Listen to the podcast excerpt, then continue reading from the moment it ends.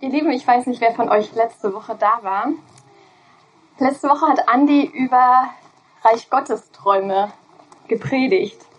Über Träume, die in unserem Leben etwas verändern, die in unserem Leben, unserem Umfeld, unserer Welt ähm, einen Unterschied machen, wo Gott hineinkommt, wo wir ihn wirken lassen, wo mehr und mehr seine Ideen und seine Prinzipien, seine Gedanken, seine Liebe sich durchsetzen.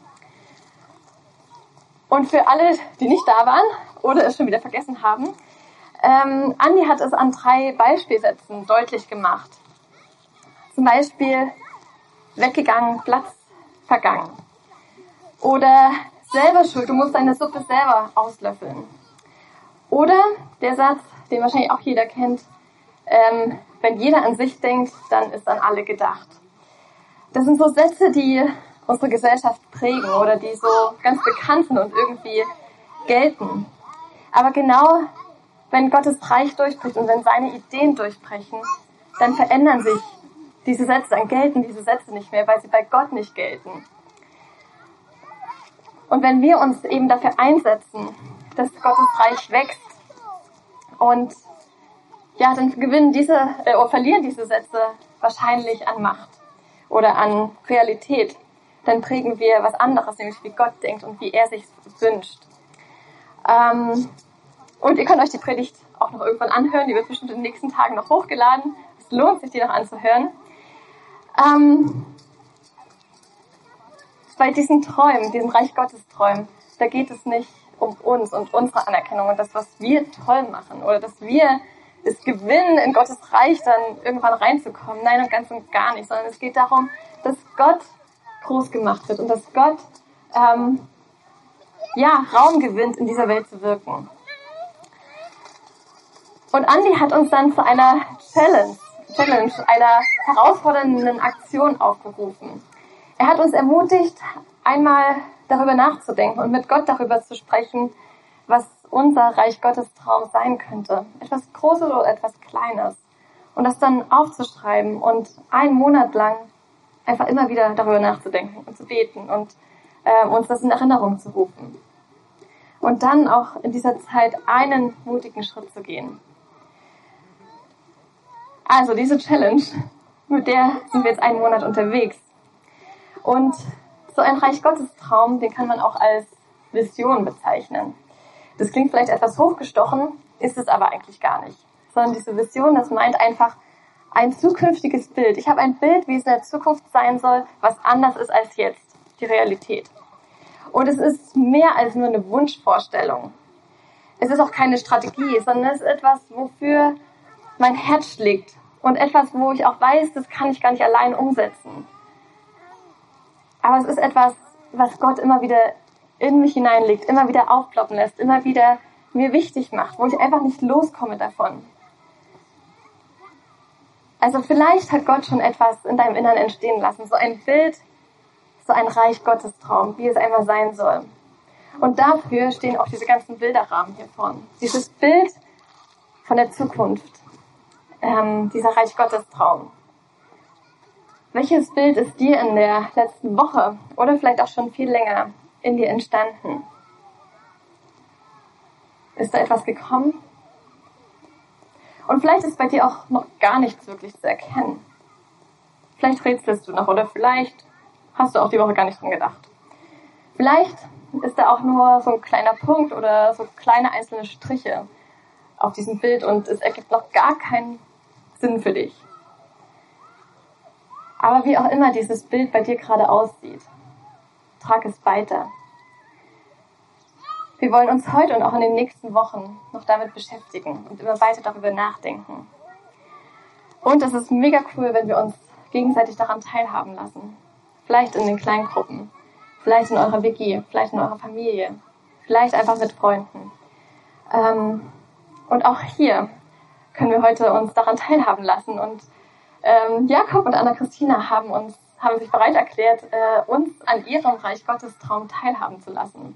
Und deshalb bitte ich euch jetzt mal kurz nach vorn und dass ihr uns einfach erzählt, was ist euer Reich Gottes Traum und wie kam es eigentlich dazu? Anna Christina kommt. Ja, du kannst schon mit vorkommen. genau, Jakob, du kannst anfangen. Ja, also ihr habt ja gerade gehört, Andi hat letzte Woche da gepredigt darüber und ähm, er hatte so gesagt, wir können uns ja Zettel schreiben und die in der Wohnung irgendwie verteilen, äh, wo das kurz und knapp draufsteht, was wir denn da wollen. Und meine ganze Wohnung ist jetzt voller gelber post wo draufsteht äh, Vergebung und Versöhnung. Ähm, die Sache ist bei mir so, ähm, ich habe meinen Vater nie wirklich kennengelernt, also ist irgendwann gegangen, als ich zwei Jahre alt war oder so. Und ähm, genau, ich tue es tu mir sehr schwer damit, äh, ihm zu vergeben. Ich habe auch versucht, Kontakt aufzunehmen und wurde immer wieder ab, also kam nie dazu. Und ähm, jetzt bin ich auf dem Weg, äh, ihm zu vergeben und ähm, ja, ich weiß noch nicht, wie das, wie ich da hinkomme, wie ich das mache, machen soll.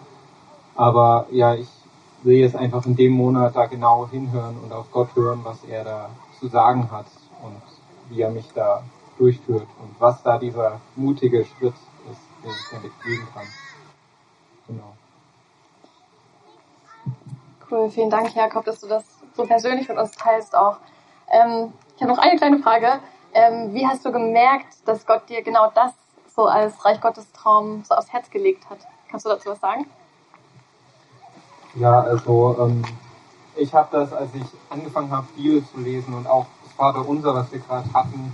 Also Gott bezeichnet sich selber als Vater und ähm, dann kam erstmal so Gedanken, ja, was ist eigentlich ein guter Vater, weil ich das so eben nicht kennengelernt habe. Ich hatte immer nur eine Mutter, das war so Normalzustand für mich. Und ähm, da kamen eben so die Gedanken auf, was heißt es denn überhaupt, Vater zu sein und ja, einen Vater zu haben. Und ähm, so kamen dann immer weiter die Gedanken. Da hat mich Gott durchgeführt bis dahin jetzt. Ja. Cool, danke, Jakob. Anna-Christina, wie ist es bei dir? Was ist dein Reich Gottes Traum? Also ich muss sagen, ich stehe hier, weil ich heute Morgen beim Frühstück überredet wurde. Und dann habe ich es mir aufgeschrieben, damit ich nicht zu lange rede. ähm, ich muss kurz ausholen. Stell dir vor, du hast Krebs. Und in deinem ganzen Land gibt es keinen Arzt, der sich damit auskennt, das zu behandeln. Oder stell dir vor, dein Kind hat eine Entzündung im Bauch, aber in der ganzen Stadt und alles, was du erreichst, bekommt ihr die Medikamente nicht her, das bräuchte, um es zu heilen. Oder stell dir vor, du brichst dir ein Bein. Aber weil es nicht möglich ist, steril genug zu operieren, kriegst du dann eine Entzündung in deinem Knochen. Und es endet damit, dass dein Bein abgeschnitten werden muss, amputiert werden muss. Stell dir vor, einer in deiner Familie oder du selber bist krank. Aber ihr habt keine Krankenversicherung. Und ihr habt auch kein Geld. Und deswegen könnt ihr nicht ins Krankenhaus.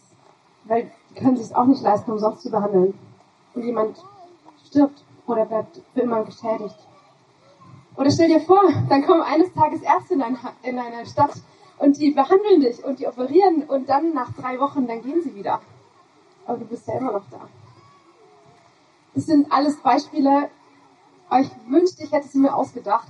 Aber ich habe sie mir nicht ausgedacht, sondern ich habe sie alle selber gesehen oder ich kenne Menschen, denen es so gegangen ist. Ähm, es gibt Länder, in denen das ist die völlige Realität von Gesundheitsversorgung. Und das ist ein Thema, das bringt mein Herz zum Bluten und es bringt, ich könnte euch Stunden darüber erzählen und ich träume davon, dass wir eine Welt haben, in der wir eine Gesundheitsversorgung haben, die für alle Menschen gleich ist. Wo es nicht wenige viel haben und viele wenig. Wo Eltern sich nicht entscheiden müssen, ob sie die Behandlung für ein krankes Kind bezahlen oder das Essen für die anderen Kinder am nächsten Tag. Wo behandelbare Krankheiten behandelt werden und nicht Menschen daran sterben. Wo Menschen in Systemen leben, in Gesundheitssystemen, die sie befähigen, ihre Fähigkeit, ihre Gaben, ihre Kreativität, die Gott in sie hineingelegt hat, ausleben zu können, weil sie nicht von chronischen Krankungen, die wir so leicht behandeln könnten, daran gehindert werden. Und ganz ehrlich, Leute, ich stehe hier vor euch und vielleicht denkt ein oder andere und sagt, boah, großer Traum. So geht's mir auch jeden Tag. Und dann stehe ich da und dann wache ich auf und denke mir so, ich, Traum, Traum ich. Okay, cool. Hey, ich bin Anna Christina, ich bin 25, ich studiere immer noch. Ähm, was kann ich denn schon machen? Lohnt sich das? Kann ich überhaupt was verändern? Umso mehr ich mich seit Jahren damit beschäftige, Bücher lese, Menschen kennenlerne umso mehr habe ich das Gefühl, diese Probleme sind so komplex und die Fragen so groß und die Antworten so schwierig, dass man eigentlich irgendwie doch gar nichts so richtig verändern kann. Aber vielleicht merke ich daran, dass es Reich Gottes Traum ist, dass es mich einfach nicht loslässt. Ich würde es manchmal gerne ablegen, weil es ist anstrengend an vielen Tagen. Und ich würde euch gerne noch drei kleine Punkte zeigen, die, mich, die, die mir dabei helfen, falls vielleicht jemand von euch auch so einen großen Traum hat, vielleicht so ganz verborgen in eurem Herzen. Beim Festhalten hilft mir, ich schaue in die Geschichte. Und ich schaue die Geschichte von Menschen an, die sich genauso klein gefühlt haben wie ich und die Gott für ganz Großes gebraucht hat. Die plötzlich dabei waren, als der Sklavenhandel abgeschafft wurde, die plötzlich dabei waren, als Bürgerrechte für alle Menschen ähm, gleich wurden. Das kam ihnen davor auch wie ein großer, unerreichbarer Traum vor. Ich suche mir Leute, diesen Traum teilen. Ich gehe zu Konferenzen, auf, zu Fachgesellschaften, ich erzähle Freunde, die sich dafür interessieren und Freunde, die sich nicht dafür interessieren davon.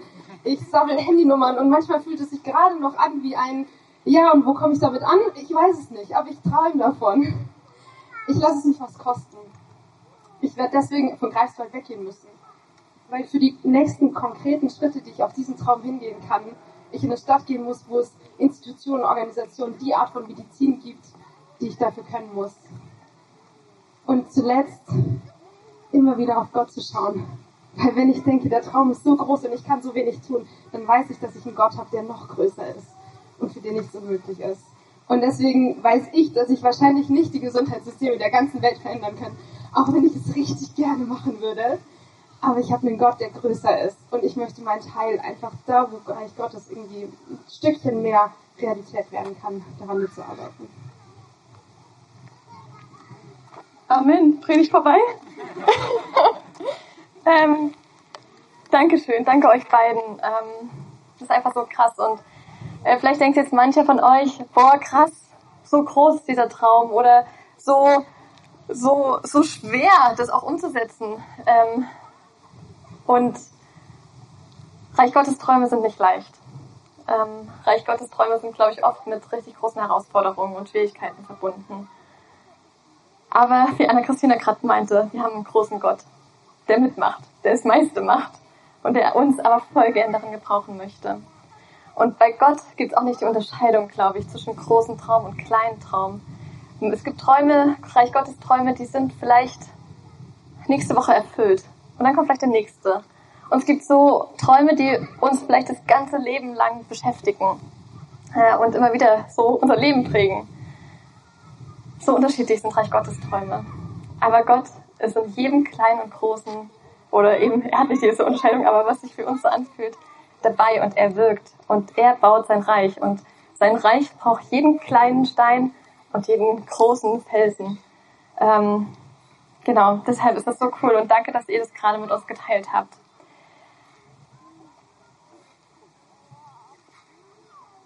Jetzt muss ich kurz äh, mich wiederfinden. ähm, auch wir als Gemeinde haben einen Traum. Äh, bei Jakob und Anna-Christina äh, ist dieses Bild gefüllt mit Versöhnung und Vergebung und mit äh, dem Gesundheitssystem, wie das anders aussehen kann. Wir als Gemeinde, wir haben den Traum, oder das fing damit an, dass sich vor reichlich 20 Jahren oder vor ungefähr 20 Jahren eine Gruppe von Menschen hier in Kreiswald zusammengetan hat, die den Traum hatten, dass Menschen in den Gottesdienst kommen und Gott kennenlernen, ähm, die noch nie etwas von Gott gehört haben und die es nie wagen würden, über eine Kirchentürschwelle zu gehen. Die sollten erreicht werden, die sollten von Gott hören. Und daraus ist greifbar entstanden. Und seitdem prägt uns auch dieser, dieser Bibelvers, fürchte dich nicht, sondern rede und schweige nicht. Hab keine Angst, von Gott zu erzählen, denn ich bin mit dir und niemand soll sich unterstehen, dir zu schaden, denn ich habe ein großes Volk in dieser Stadt. Das ist unser Bild, was wir haben, dass Gott ein großes Volk in dieser Stadt hat. Und dass es das Beste ist, was wir den Menschen, unseren Nachbarn und unseren Arbeitskollegen weitergeben können. Jesus. Ähm, und dass Gott dieses große Volk zusammenführen wird. Das ist unser Traum als Gemeinde. Auch hier im Ostseeviertel. Ähm, und an den Stellen, wo wir wohnen und arbeiten. Und für diesen Traum, für diese Vision werden wir auch da haben wir jetzt schon am Mittwoch angefangen, im Gebetsfrühstück dafür zu beten. zu hören und zu überlegen, was haben wir denn davon schon in den letzten Jahren erleben können, wo Gottes Reich durchbricht, wo Gott wirkt, wo Menschen heil werden, wo sie ihn finden. Und haben dann gebetet, dass das weiter so wirkt, dass Gott sein Reich weiter hier baut, äh, sein Volk sammelt. Und das wollen wir jetzt auch die nächsten Gebetstreffen weiter bis zum Jubiläum machen. Und Anna, äh, Janita wird danach noch euch noch dazu einladen, was dazu erzählen. Und ähm, Janita und Johanna hatten die großartige Idee, bei diesen Gebetstreffen mit Impulsen aus dem Esra und Nehemiah Buch zu beten. Und das wollen wir auch in den nächsten Gottesdiensten, dieses Thema aufgreifen. Und jetzt denkst du vielleicht, okay, Esra und Nehemiah habe ich vielleicht schon mal irgendwann gehört, habe ich vielleicht auch noch nie gehört. Ähm, keine Ahnung, worum es da eigentlich geht. Deshalb möchte ich euch diese Geschichte kurz zusammenfassen, was ein bisschen herausfordernd ist, weil sie echt lang ist. Oder gar nicht mal lang ist, aber komplex ist. Ähm, aber ich versuche mein Bestes. Also passt auf, wir befinden uns im 6. Jahrhundert vor Christus. Also ziemlich lang her. Und es geht um das Volk Israel. Denn ähm, Gott hatte viele, viele Jahre vorher auch schon einen Traum. Nämlich den Traum, von einem Volk, das zu ihm gehört, ganz fest. Und er ist dieses Volk. Er hat aus einem einzelnen Mann und seiner Frau dieses Volk entstehen lassen. Und er hat mehrere Bünde mit diesem Volk geschlossen. Er hat ganz klar zu diesen Menschen gesprochen, hat ihnen gesagt, so sollt ihr leben. Hey, haltet euch an diese Regeln, dann werdet ihr ein gutes Leben haben. Nicht immer einfach und nicht immer ohne Sorgen, aber so sollt ihr leben. Und so habe ich die Welt eingerichtet, so ist es wirklich gut, haltet euch daran, dass ihr und eure Kinder so leben könnt. Naja, wir Menschen sind ja so, dass wir uns, ähm, dass wir das mit den Regeln und Gesetzen immer mal ein bisschen blöd finden und uns dem versuchen auszuweichen. Und so lebten auch diese Menschen, das Volk Israel, immer wieder ohne Gott. Sie haben ihn vergessen, sie sind ihm ausgewichen. Und das machte Gott ziemlich traurig und wütend, weil er ja sah, dass die sich nur selbst schadeten. Und Gott schickte immer wieder Menschen zu ihnen, Propheten und Richter, die ihnen wieder sagten, hey, kehrt um zu Gott, so sollt ihr leben. Und manchmal ging das eine Zeit lang gut, aber manchmal hörten sie auch gar nicht darauf, wollten einfach nichts davon wissen. Und im zweiten Buch der Chronik im Alten Testament lesen wir dann, wie Gott es das Herz bricht, weil sie einfach nicht auf die Propheten hören wollen, und wie er dann zu seiner letzten Konsequenz greift und das Volk in die Hände seiner Feinde fallen lässt. Und ich glaube, das ist so hart für Gott gewesen. Ich habe schon oft Eltern gesehen, denen es echt das Herz bricht, wenn sie ihre Kinder bestrafen müssen, zu dieser schlimmsten Konsequenz greifen müssen, weil sie nicht hören oder weil sie, weil sie nicht sehen, dass die Eltern recht haben, dass es gut ist, was sie ihnen sagen. Und ich glaube, dass es Gott auch so ging, dass ihm das Herz brach, als er seine sein geliebtes Volk in die Hände der Feinde geben musste. Diese Feinde eroberten also Jerusalem. Sie vernichteten den Tempel und die ganze Stadt und nahmen den Großteil des Volkes, das in dieser Stadt lebte, mit ins Exil, mit in ihre Stadt nach Babylon. Ziemlich weit weg. Und dort arbeiteten sie als Knechte. Sie mussten sich dort irgendwie ein neues Leben aufbauen und waren umgeben von Menschen, die eine andere Kultur hatten, eine andere Mentalität, eine andere Religion, die glaubten an viele, viele andere Götter, ähm, aber nicht an ihren, an den Gott Israels. Aber Gott hatte ihnen durch den Propheten Jeremia auch versprochen, dass er sie nach 70 Jahren zurückholen wird. Und manche kamen in dieser Zeit noch weiter weg von Gott. Und andere hielten sich aber an diese Vision, an dieses Bild, dass sie einmal wieder nach Hause kehren könnten oder zumindest ihre Kinder und Enkel nach 70 Jahren. Und tatsächlich änderte sich dann mit einem Mal die politische Lage. Die Perser, eines der großen Nachbarvölker der Babylonier, besiegte die Babylonier und übernahm die Herrschaft in dem Reich, sodass plötzlich der persische König das Sagen hatte. Ihr müsst euch nicht die ganzen Reiche und Namen und sowas merken, aber ähm, genau. Und dieser König hatte jetzt auch das Sagen über die, das Volk Israel in dem Exil. Aber genau dieser König, dieser König Kyros, der schrieb plötzlich einen öffentlichen Brief eine Anordnung, in der drin stand, dass der Gott von Israel der wahre Gott ist. Und dass deshalb die Israeliten nach Hause gehen sollten und den Tempel, das Haus von Gott wieder aufbauen sollten. Also es ist mega krass. Wie kam er denn darauf, dass gerade der Gott Israels der wahre Gott ist und dass es wichtig ist, diesen Tempel wieder aufzubauen und sein Volk nach Hause zu schicken? Wir gehen nachher nochmal drauf ein. Und dann kehrten eben einige der Israeliten zurück. Nicht alle. Denn manche waren eben in Babel geboren und fühlten das als ihr Zuhause und wollten gar nicht zurück. Aber einige äh, gingen und begannen den Tempel und die Stadt wieder aufzubauen. Jetzt sind wir nochmal 80 Jahre weiter. Da schickte der persische König, wieder ein anderer dann zu der Zeit, Esra. Das war ein jüdischer Schriftgelehrter. Den schickte er dann nach Jerusalem. Der sollte schauen, wie es da läuft, wie so die Lage ist. Und er sollte ähm, die Menschen, die dort wohnten, Gottes Gesetz lehren. Wieder krass, dass der persische König sich darum sorgt, dass die Menschen in Israel das Gesetz von Gott kennen. Esras Hauptaufgabe war es also, die Menschen Gottes Gebote zu lehren und Missstände zu beseitigen. Damit machte er sich natürlich auch nicht so beliebt. Dann wieder ein paar Jahre später schickte der persische König eine Delegation nach Jerusalem. Die sollten auch mal wieder schauen, wie es so läuft. Und da kommt Nehemia ins Spiel. Nehemia ist der Mundschenk des persischen Königs. Mundschenk ist äh, vielleicht auch einigen unbekannt. Das war sozusagen einer, der immer an der Seite des Königs war. Und bevor der König was trinken wollte oder was essen wollte, musste Nehemia erstmal kosten, damit, wenn es vergiftet ist, er umfällt und nicht der König. Oder zumindest bei ihm zuerst gemerkt wird. Das war seine Aufgabe. Ziemlich riskant, aber auch ziemlich vertrauensvoll. Also er war ziemlich stand dem König ziemlich nahe.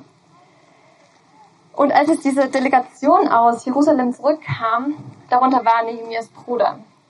Und Nehemia fragte dann, hey, wie sieht's denn in Jerusalem aus? Und die, sein Bruder meinte, naja, nicht gut. Also den Menschen geht's echt mies da. Und die Stadtmauer ist immer noch kaputt. Die Stadt ist eigentlich kaum aufgebaut. Und das erschütterte Nehemia das, er weinte, er, er brach zusammen, er, es ließ ihn nicht mehr los, dass diese Stadt Gottes immer noch brach liegt, dass sie immer noch kaputt ist und dass die Menschen dort in Unsicherheit lebten. Denn wenn eine Stadtmauer kaputt ist, dann kann jederzeit, können jederzeit Feinde eindringen. Und ihn ließ es nicht mehr los und er wartete und er betete ein halbes Jahr immer wieder dafür, dass Gott da irgendwas tut. Und in einem passenden Moment bat er dann, traute er sich den König zu bitten, dass er nach Jerusalem gehen könnte und diese Stadtmauer wieder aufbauen könnte. Auch eine ziemlich krasse Geschichte und dazu werden wir wahrscheinlich auch nächste Woche nochmal mehr hören. Auf jeden Fall ging er dahin, er ging nach Jerusalem. Und das bedeutete eine Reise von vier Monaten. So weit war das entfernt. Und er ging dahin und er inspizierte die Mauer und ermutigte dann die Bewohner von Jerusalem, diese Stadtmauer wieder aufzubauen. Und dann, das taten sie dann auch. Obwohl es eine Menge Risik, Risiken und Anfeindungen und Hindernisse gab. Soweit mal den Schnelldurchlauf durch diese Geschichte. Ich will euch ermutigen, das auch einfach in den nächsten Wochen nochmal nachzulesen, weil es echt eine krasse Geschichte ist, in der so viel drin steckt. Ähm und wir daran lernen können, wie Gott Menschen gebraucht, ihnen eine Vision schenkt, ein Bild, wie es anders aussehen kann. Ähm, und sie dann wirklich mutig und unter Lebensgefahr Schritte gegangen sind, dass diese Vision nicht einfach nur ein Bild bleibt, sondern Realität wird. Und ich will mit euch nochmal zu den drei Personen, zu dem König Kyros, zu Esra und Nehemiah schauen, wie Gott diese Vision, diese Reich Gottes Träume in ihr Leben reingelegt hat. Da ist also Kyros, der persische König, der sein Reich gerade enorm erweitert hat. Und wir wissen leider kaum was zu ihm. Ich weiß nicht, woher er von dem Gott Israels überhaupt wusste oder was er sonst geglaubt oder gedacht hat. Aber wir lesen hier, ich will es euch mal kurz vorlesen. Ähm, da erweckte der Herr die Geist des Kyros, des Königs von Persien, sodass er durch sein ganzes Königreich auch schriftlich bekannt machen und sagen ließ. So spricht Kyros, der König von Persien. Der Herr, der Gott des Himmels, hat mir alle Königreiche der Erde gegeben. Und er selbst hat mir befohlen, ihm ein Haus zu bauen in Jerusalem, das in Juda ist. Wer irgend unter euch zu seinem Volk gehört, mit dem sei sein Gott, und er ziehe hinauf nach Jerusalem, das in Juda ist, und baue das Haus des Herrn, des Gottes Israels. Er ist Gott in Jerusalem. Also krass, Gott erweckt den Geist des Kyros. Gott hat in das Leben von Kyros gesprochen. Die Kinder haben es vorhin so genial gesagt, Gott redet. Wir können ihn hören. Kyros konnte ihn anscheinend hören. Keine Ahnung wie, aber er war wach. Er wusste plötzlich genau, dass dieser Gott Israels wirklich Gott ist. Und er wusste, was sein Auftrag ist, nämlich das Haus Gottes in Jerusalem wieder aufzubauen und alles bereitzustellen, was es dafür braucht. Gott redet ins Leben, auch wenn wir oder andere es vielleicht gar nicht erwarten. Hast du schon mal erlebt, dass Gott deinen Geist erweckt? Dass er dich wach macht für bestimmte Themen, Anliegen? Dass er dein Herz irgendwie höher schlägt? Dass du hinhörst, wenn irgendjemand irgend so ein Thema anspricht, dass du dann nochmal stärker hinhörst. Nimm das ernst. Lass deinen Geist von Gott erwecken. Lass dir ein Reich Gottes Traum schenken, wie es Kyros hatte. Kyros hatte diesen Traum, den Tempel aufzubauen. Das war sein Bild, was ihm vor Augen stand. Von der Zukunft, wie es sein soll. Und dann ist der Esra, circa 80 Jahre später. Und mittlerweile herrscht natürlich ein anderer König in Persien, aber wieder ähm, bringt dort Gott Dinge in der Fremde in Gang. Esra ist ein leidenschaftlicher Lehrer für Gottes Wort. Er kennt es, er studiert es und er will es auch an andere weitergeben. Und wir wissen nicht, ob er oder der König die Initiative ergriff. Aber auf jeden Fall wird Esra ganz offiziell vom König nach Jerusalem geschickt, um die Menschen Gottes Wort zu lehren in sein Leben scheint Gott diese Vision, dieses Bild nicht ganz so abrupt gelegt zu haben, sondern es ist so gewachsen, indem seine Leidenschaft für Gottes Wort so gewachsen ist. Seine, äh, seine Liebe zu ihm. Und da lesen wir, denn am ersten Tag des ersten Monats begann der Hinaufzug von Babel. Und am ersten Tag des fünften Monats kam er in Jerusalem an, weil die gute Hand seines Gottes über ihn war. Also wieder vier Monate Fußmarsch denn Esra hatte sein Herz darauf gerichtet, das Gesetz des Herrn zu erforschen und zu tun und in Israel Gesetz und Recht zu lehren. Das war Esras Reich Gottes Traum. Er wollte, wie wir es vorhin gesungen haben, dass Gott die Herzen der Menschen öffnet ähm, und die Liebe zu ihm wieder gewonnen wird. Dass wir unsere Herzen und Augen aufmachen für ihn. Ähm, dafür steht diese Schriftrolle. Denn wenn wir Gottes Wort kennen, dann kennen wir auch, ähm, dann kennen wir Gott und können ihn lieben. Das war sein Traum, sein Bild von der Zukunft, dass die Menschen wieder Gott lieben und ihn kennen. Ist Gott vielleicht auch schon längere Zeit in dir am Werk, um eine bestimmte Fähigkeit oder Leidenschaft und Liebe zu ihm und zu anderen Menschen zu formen? Vielleicht wächst da ja auch schon über längere Zeit eine Vision, ein Reich Gottes Traum, ein Bild, bewusst oder unbewusst in dir heran. Und jetzt kommen wir noch zu Nehemia. Von ihm lesen wir eben, wie es ihn erschütterte, dass es Jerusalem, der Stadt Gottes und den Menschen dort so schlecht ging. Und ihm war es bewusst, dass die Stadtmauer eben einen wesentlichen Aspekt dazu beitrug. Denn wie ich schon sagte, wenn die Stadtmauer eine Lücke hat, dann können Feinde eindringen. Ähm, war, es war für die Menschen unsicher. Und sie konnten sozusagen ihr Leben nicht wieder richtig aufbauen. Und da ist aber auch noch ein anderer Aspekt, wenn die Stadtmauer kaputt ist und diese Stadt noch so kaputt ist. Was ist das für ein Bild für den Gott, dessen Stadt diese, diese Stadt ist?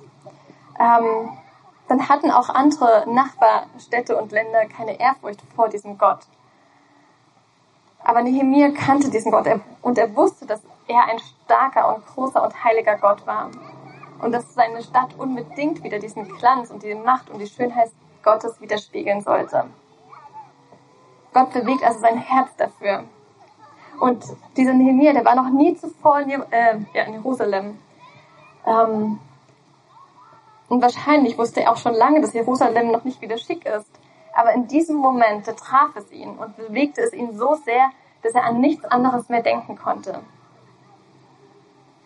Und das brachte ihn dazu, diesen mutigen Schritt zu gehen und wirklich den König um Erlaubnis zu bitten, wieder nach Jerusalem zu gehen oder überhaupt nach Jerusalem zu gehen und die Mauer aufzubauen. Und tatsächlich durfte er mit seinem Traum dass Jerusalem wieder eine komplette Stadtmauer um die ganze Stadt hat. Mit diesem Bild, mit diesem Traum durfte er gehen. Und wir lesen über Nehemia, dass er äh, noch gar nicht so viele Menschen in diesem Plan und in diesen Traum eigentlich einweihte. Wir lesen über ihn. Ich aber kam nach Jerusalem und als ich drei Tage dort gewesen war, dann machte ich mich bei Nacht auf mit wenigen Männern denn ich sagte keinem Menschen, was mir mein Gott ans Herz gegeben hatte, für Jerusalem zu tun. Also er hielt es erstmal sicher und geheim, bevor er es groß an die Glocke brachte, sondern inspizierte erstmal die Mauer, guckte, was getan werden musste, und dann erzählte er es den Leuten, diesem Volk und denen, die dafür zuständig waren, und brachte die Menschen dazu, mit ihm das anzugehen, diesen Plan, den Gott ihnen ins Herz gegeben hat. Und hier lesen wir eben so deutlich, dass mein Gott hat mir das ins Herz gegeben, was er für Jerusalem tun sollte. Manchmal legt uns Gott so einen Gedanken oder so eine Vision ins Herz und wir wissen ganz genau, okay, das kommt jetzt ganz sicher nicht von mir. Auf solche Ideen wäre ich niemals gekommen. Und ich glaube, das dachte auch neben mir, vom Weinverkoster des Königs zum Bauleiter der Stadtmauer. Das hätte sich doch niemand erträumen können. Gott spricht auf ganz unterschiedliche Art und Weise in unser Leben und macht uns auf verschiedene Art und Weise Visionen klar, für die er uns gebrauchen möchte. Er macht seine Träume zu unseren Träumen. Und so entstehen und wachsen Reich Gottes Träume. Und damit sie aber nicht nur Bilder bleiben, sondern Realität werden, braucht es einiges an Mut und Kraft und Durchhaltevermögen. Standhaftigkeit und immer wieder diese enge Verbindung mit Gott, diese Rückkopplung mit Gott. Hey, ist das noch dein Traum? Was denkst du gerade darüber? Ähm, was ist dran? Und vielleicht sitzt du jetzt hier und denkst, okay, das ist eine ganz interessante Story, aber auch ganz schön alt und irgendwie weit weg und überhaupt bringen doch Träume nichts, wenn die Realität uns wieder einholt. Und vielleicht kannst du auch gar nicht glauben, dass es so Gott gibt oder geschweige denn, dass er mit uns redet oder irgendwas mit uns machen will. Wenn du das so denkst, dann fordere ich dich heraus, an die Challenge einfach mal umzudrehen. Sag Gott, in welchem Bereich deines Lebens du dir Veränderung wünschst. Und bitte ihn, dass er sich dir zeigt. Dass er Veränderungen in diesem Bereich in deinem Leben bewirkt. Und bitte Gott, dass er dir zeigt, was dein Traum für dein Leben ist. Und vielleicht bist du heute auch hier und da bohrt die ganze Zeit schon dieser Schmerz in dir, weil du mal einen Reich, Gott, Reich Gottes Traum hattest und auch den Eindruck hattest, dass Gott es wirklich bestätigt und dich so diesen, diesen Weg führt hin, dass dieser, dieses Bild Realität wird. Und dann kam aber der große Zerbruch. Und von diesem Traum sind nur noch Scherben übrig, an denen du dich vielleicht auch immer wieder schneidest. Und vielleicht kannst du Gott da gerade nicht vertrauen, wenn er wieder sowas in dich hineinlegen will. Und es tut mir von Herzen leid. Und dein Schmerz ist total verständlich. Und ich kann dir da leider keine Antwort geben, warum und weshalb Gott das manchmal zulässt. Und was es alles zu bedeuten hat. Aber was wir aus der Geschichte um Esra und Nehemiah lernen, ist, dass es immer wieder Menschen gibt, die gegen unsere Träume und gegen Gott selbst streiten. Und wo dann so eine Stadt und eine Mauer kaputt geht. Und ich glaube, dass Gott deinen Schmerz am allerbesten kennt. Denn auch sein Traum, in enger Gemeinschaft mit seinem Volk zu leben, ist immer wieder kaputt gegangen. Aber ich wünsche dir, dass du neues Vertrauen in den Gott gewinnst, der sein Volk nicht aufgegeben hat und der weiter an diesem Volk dran ist. Und immer wieder dieses Volk an seine Gemeinschaft zurückgerufen hat. Ich glaube, dass es Gottes Traum ist, dass du wieder heil wirst. Dass deine Wunden heilen. Und vielleicht wird dieser Traum von Gott auch dein neuer Reich Gottes Traum. Dass deine Wunden heil werden. Und vielleicht sitzt du auch hier und ähm, hast selbst noch gar kein Bild und fragst dich, ob du jemals eins bekommst. Und hier will ich sagen, setz dich nicht unter Druck. Eine Vision kommt nicht auf Knopfdruck. Aber du kannst dich darauf verlassen, dass Gott, wie auch bei dem Kyros, deinen Geist erweckt zu seiner Zeit. Sei einfach dafür bereit. Zeig Gott immer wieder deinen leeren Bilderrahmen und sag ihm, dass du bereit bist. Vielleicht fragst du dich, wie so ein Reich Gottes Traum überhaupt aussehen kann. Wir haben das von Anna-Christina und von Jakob gehört. Aber was kann es noch sein? Ich glaube, da ist es gut, wenn wir immer wieder auf Jesus schauen. Denn mit ihm ist das Reich Gottes in dieser Welt gekommen, hat es angefangen. Und er ist der König dieses neuen Reiches. Und da können wir in der Bibel nachlesen. Und da war zum Beispiel ein aussätziger Mann, von dem alle Abstand hielten. Aber Jesus hielt keinen Abstand. Er berührte und heilte ihn. Ein Reich Gottes Traum kann sein, dass sich niemand mehr wie ein Aussätziger fühlen muss und dass du deinen Beitrag dazu leisten kannst. Da war eine Frau, die sich nicht mehr unter Leute traute, weil sie sich schämte für ihre Geschichte, für ihre Vergangenheit. Aber Jesus hat sie angesprochen. Und er hat ihr deutlich gemacht, ich kenne dich. Und ich weiß, dass du viele Beziehungen hattest. Zu viele. Aber ich verurteile nicht, dich nicht. Ich will deine Sehnsucht stillen. Ein Reich Gottes Traum kann eine Gemeinschaft sein, wo wir uns nicht voreinander schämen müssen, sondern wo wir einander unsere Schwächen und Fehler bekennen können. Und wo wir nicht verurteilt werden, sondern einander helfen. Und Jesus hat selbst für seinen, hat äh, nicht die gebildetsten und schönsten Menschen gewählt, die reden und sich gut darstellen können, sondern hat einfache Menschen gewählt, leidenschaftliche, echte Menschen mit Stärken und Schwächen. Ein Reich Gottes Traum kann sein, dass aus unseren Kindern eine Generation wird, die nicht für Neid, Egoismus und Erfolgsstreben steht, sondern die sich auszeichnet durch Charakterstärke, Liebe und Besonnenheit. Und vielleicht ist das dein Reich Gottes Traum, daran mitzuwirken, wenn du deine Kinder erziehst. Vielleicht hast du heute schon einen gut gefüllten Bilderrahmen. Ein Bild, wie Gott dich gebrauchen möchte oder wofür. Vielleicht ist er aber auch noch leer. Bring es einfach immer wieder vor Gott und warte darauf, was er dir sagt, wie er dein, dein Herz erweckt